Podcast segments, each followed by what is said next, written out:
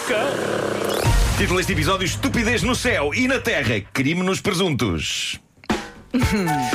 Ai, os Top Guns. Os Top Guns são tão mais fixes que as pessoas que não são Top Guns, não são? Com, com os seus aviões e a sua agilidade física e mental e a sua extrema confiança e coragem e as moças todas atrás dos Top Guns. Têm de fazer tudo à maneira deles. Os Top Guns não têm? Quem são os Top Guns? Não faço ideia. Não sei. Malta, eu lembro-me que para eh, garotos na escola, uma das coisas mais transgressoras que fazíamos era de facto a clássica tradição de, no quadro da sala de aula, desenharmos com o giz órgãos sexuais masculinos. É um clássico de sempre. Ora bem, na América, Top Guns, eh, jovens militares, desenharam de facto órgãos eh, sexuais masculinos e agora estão ser punidos por isso. Só que lá está, são Top Guns, são pilotos da Marinha. E o que se passou foi que estes pilotos, dois jovens pilotos da Marinha Americana, decidiram desenhar enormes órgãos sexuais masculinos, só que no céu, com o rastro do fumo dos aviões. Ai, que criativos. Ah, ai, os Top Guns não lhes chega a ardósia, não é? Não chega a ardósia. Olha que bons que eles são a desenhar pênis no céu com os aviões. Anda comigo. Eu tenho de admitir que o desenho está incrível. Vi fotografias disto. Eh, há, evidentemente, talento para desenhar órgãos sexuais masculinos no céu usando aviões. Embora, e tenho de manifestar a minha desilusão quanto a este ponto, falte o clássico detalhe dos pelinhos e também o tracejado, eh, a sair da extremidade. Mas suponho que esse tipo de detalhe seja de facto mais fácil de fazer num quadro com giz do que no céu com aviões. Mas Eh, o que é certo muitos? é que desenharam dois. Eh, o que é certo é que, para se divertirem à grande, estes dois pilotos do Electronic Attack Squadron 130 passaram uma manhã eh, a desenhar eh, esses pênis no céu. Eh, à conta deles. não, há pênis no céu. Adoro. Eh, à, à conta deles, toda eh, esta divisão de pilotos da Marinha ficou de castigo porque durante uns tempos ninguém assumia que tinha feito aquilo. Eh, não é muito diferente da escola primária. Por uns pagaram os outros todos. A Marinha pediu desculpa à povoação sobre a qual surgiram estes desenhos, nomeadamente eh, famílias com crianças. Embora eu acho que as crianças devem ter rido à brava com isto. Num comunicado Adoraram. super sério, a Marinha disse que isto fora absolutamente inaceitável, imaturo e desprovido de ética. Estes dois pilotos ficam sem voar durante uns tempos, mas, de acordo com a notícia, não foram despedidos, levaram só. Uma valente reprimenda. O Maverick do Top Gun era um rebelde, não é? Mas creio que nunca chegou a este extremo. Não Tiveram há- que escrever 100 vezes no céu com o avião. Não volto a fazer pênis no céu.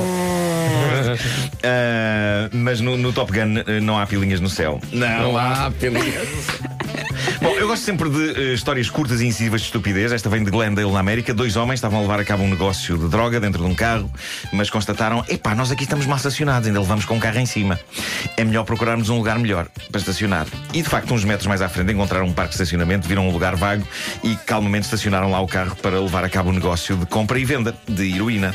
Minutos depois perceberam que estavam estacionados num lugar reservado. Primeiro, perceberam que o referido parque de estacionamento era o parque da polícia local. Olha que sorte. E de seguida aquele lugar em que tinha estacionado era do chefe do departamento local da polícia. Pontaria. Eh, o chefe Jackpot. que se aproximou do carro, que estava no local onde era suposto estacionar, e aproximou-se do vidro para explicar: "É, esse é o meu lugar. E apanhou os dois tipos em flagrante a levar a cabo o negócio. Um tinha a droga na mão, o outro o dinheiro. Foi bastante fácil tirá-los do carro e empurrá-los um metro até entrarem na esquadra. Eh, o chefe da polícia diz que nunca viu nada assim em tantos anos de carreira e parece que perguntou aos próprios criminosos: Mas por que raio é que vocês vieram fazer isso para o lugar do estacionamento do chefe da polícia no parque de estacionamento da polícia? Zero noção. Eles não souberam responder. Achavam que estavam mal estacionados antes eh, e decidiram fazer a coisa melhor. Bom, termino com uma notícia que chega de Nova Delhi, na Índia, e que me trouxe à memória o meu passado de criminoso e marginal. Então, Porque eu tive, não é? foi? Um homem foi preso por uma razão pela qual eu, durante um período específico da minha juventude, podia também ter sido preso. Não fui, mas notícias como esta fazem-me sentir perigoso e sexy. Eu tive um passado, malta. Aquele me vem com este ar sereno, maduro e consciente.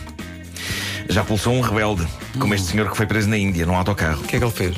Ora bem, ele, porquê ele foi preso? Por causa do aroma que emanava das suas piugas.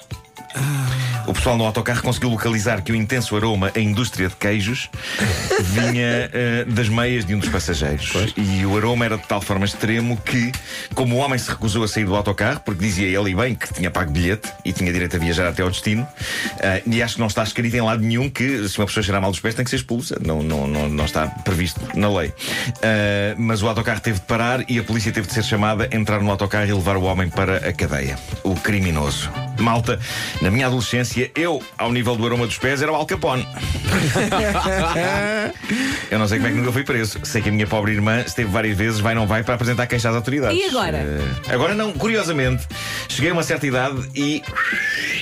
Agora, os meus pés. O cheiro estabilizou. Não também tem a ver com as sapatilhas que a malta usava na altura. Talvez tenha a ver com Não isso. sim. lavavas os teus Eu ténis. lembro que num verão aqui há uns anos usar All Star era a morte artista. Era, era. All Star era perigoso. Os meus- olha, os meus pés cheiram a brisa marítima hoje em dia.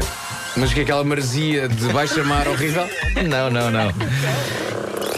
Cheiram, cheiram. Sabes quando tu comes determinados mexilhões e tu pensas, ah, que bom, sabe amar. É assim que sabem os meus pés. Não melhorou. Não melhorou.